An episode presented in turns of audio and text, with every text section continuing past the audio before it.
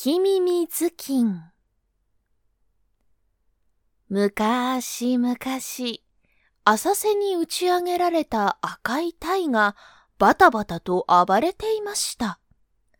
誰か、助けてください鯛は泣きながら何度も何度も大きな声で叫びました。すると、そこを通りかかった太郎が、およ、かわいそうに、と鯛を抱き上げて海の深いところへ離してやりました。そして太郎が帰ろうとすると、後ろから呼ぶ声がしました。もし、もし、太郎が振り向くと、そこにいたのは、竜宮の使いのクラゲではありませんか。クラゲは太郎に言いました。太郎さん、私は竜宮の竜王様の使いです。あなたが助けた鯛は竜王様の娘です。竜王様はあなたにお礼がしたいと申しております。さあ、私と一緒に竜宮へいらしてください。太郎はクラゲの背中に乗せられて広い海へ出て行きました。太郎さん、もうすぐ竜宮に着きますが、その前に一つお話しすることがあります。竜王様があなたにお土産を渡すと言ったら、聞き耳頭巾が欲しいと言うのですよ。決して玉手箱をもらったりしてはいけません。以前玉手箱をもらってひどい目にあった人がいますから。わかりました。聞き耳頭巾ですね。そうです。では、海に潜りますので、少し目をつぶっていてください。クラゲはそう言うと、海の底へと潜っていきました。太郎はうとうと夢を見ているような気持ちになり、そのまま寝てしまいました。太郎が目を覚ますと、いつの間にか竜宮のお城の前に立っていました。お城から竜王が出てきて、太郎にお辞儀をしました。太郎さん、先ほどは娘の太姫をお助けくださいまして、ありがとうございました。さあ、どうぞ中へ、宴会の用意がしてあります。太郎は竜王に案内されて、竜宮城の中に入りました。中には見たこともないようなごちそうが山のように用意されていて、ヒラメやタコやカメが楽しい踊りを見せてくれました。でも太郎はそろそろ帰らなければなりません。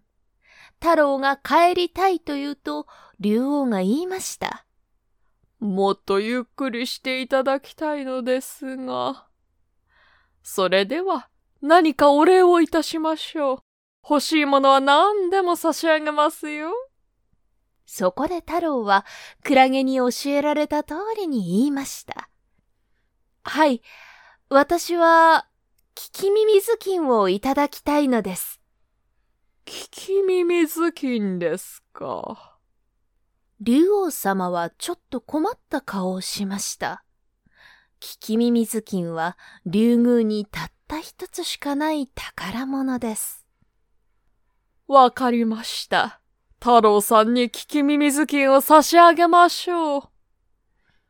太郎は聞き耳頭巾をもらうと、クラゲに送られて元の海辺に帰ってきました。さて、クラゲの話では、聞き耳頭巾を頭にかぶると、鳥でも草でも木でも生きているものの言葉が何でも聞こえてくるそうだが。よし、あれで試してみよう。太郎は聞き耳頭巾をかぶると、近くにいたスズメの話を聞いてみました。ちゃちゃねえ、知ってる？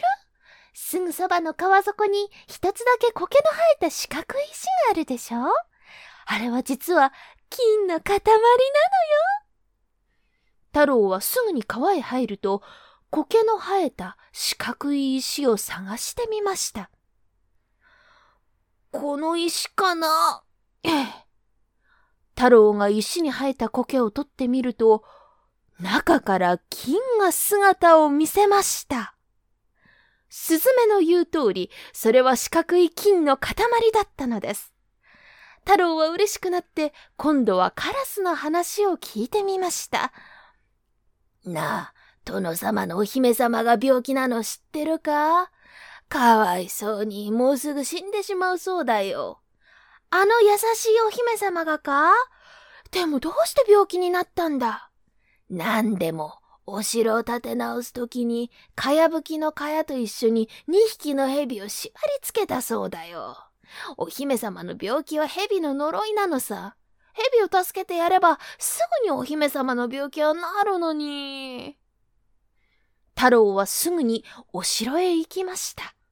すると、本当にお姫様が病気で、今にも死にそうだったのです。お姫様が病気になった原因を知っています。太郎はかやぶきの屋根を指さしました。あそこに、かやと間違えられて2匹の蛇が縛られたままになっています。すぐに蛇を助けてください。そうすれば、お姫様の病気は治ります。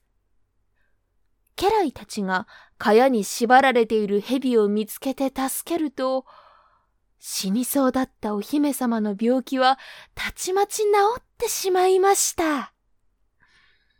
殿様は涙を流して喜ぶと太郎に言いました。よくぞ、姫を助けてくれた。